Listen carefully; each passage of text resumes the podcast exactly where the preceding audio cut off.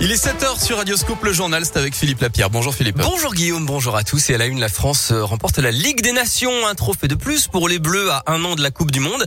La France a battu l'Espagne 2-1 hier soir en finale à Turin. But de Benzema et Mbappé. Le gardien Hugo Loris a fait plusieurs arrêts décisifs et les hommes de Didier Deschamps succèdent donc au Portugal, sacré en 2019. L'Italie a pris la troisième place en battant la Belgique 2-1. Les écoliers du Rhône vont-ils bientôt pouvoir tomber le masque? Le taux d'incidence continue de baisser et se rapproche de la barre des 50 cas pour 100 000 habitants. On est à 51 ce matin selon le site Covid Tracker. Le port du masque n'est plus obligatoire du CP au CM2 à partir de ce matin dans 21 départements supplémentaires. Il s'ajoute donc aux 47 où c'était déjà le cas depuis le 4 octobre. Le masque reste obligatoire à l'école pour les élèves dans seulement 33 départements désormais donc dont le Rhône. Pourquoi les Français ne vont-ils plus voter? Un député de l'Ain préside une mission parlementaire pour tenter de comprendre les raisons de l'abstention.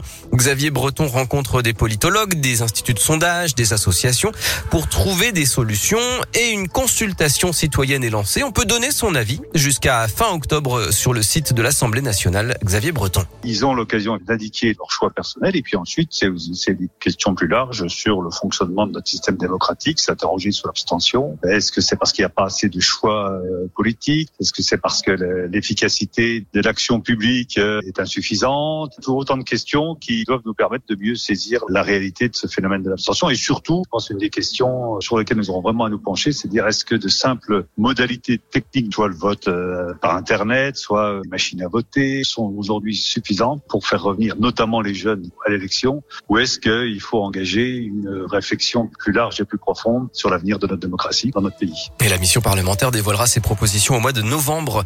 Six jours après le scandale sur la révélation de la pédocriminalité dans l'église, trois personnalités lancent un appel aujourd'hui à la démission collective des évêques. Le cofondateur de l'association La Parole Libérée, François Deveau, Christine Pedotti du magazine Témoignage Chrétien et la théologienne Anne Soupa qui s'était fait connaître, souvenez-vous, en étant candidate à l'archevêché de Lyon, un métier toujours réservé aux hommes. Retour au sport avec du basket. Et l'Asvel a corrigé Dijon 73 à 49 hier et a pris la tête du championnat. Trois victoires en trois matchs. Les champions de France sont co-leaders avec Bourg-en-Bresse. Tous les feux sont donc au vert pour le club de Tony Parker qui a aussi remporté ses deux premières rencontres en Euroleague. En top 14 de rugby, le Loup est troisième après sa démonstration de force samedi à Biarritz 40 à 5. Enfin, un Lyonnais champion du monde. Le cuisinier Grégory Cuiron a été sacré champion du monde 2021 de l'œuf en meurette ce week-end. C'est un plat traditionnel de la cuisine bourguignonne à base de pochés et de sauce au vin rouge meurette. Le concours s'est déroulé hier devant un, un jury composé notamment du prince Albert II de Monaco.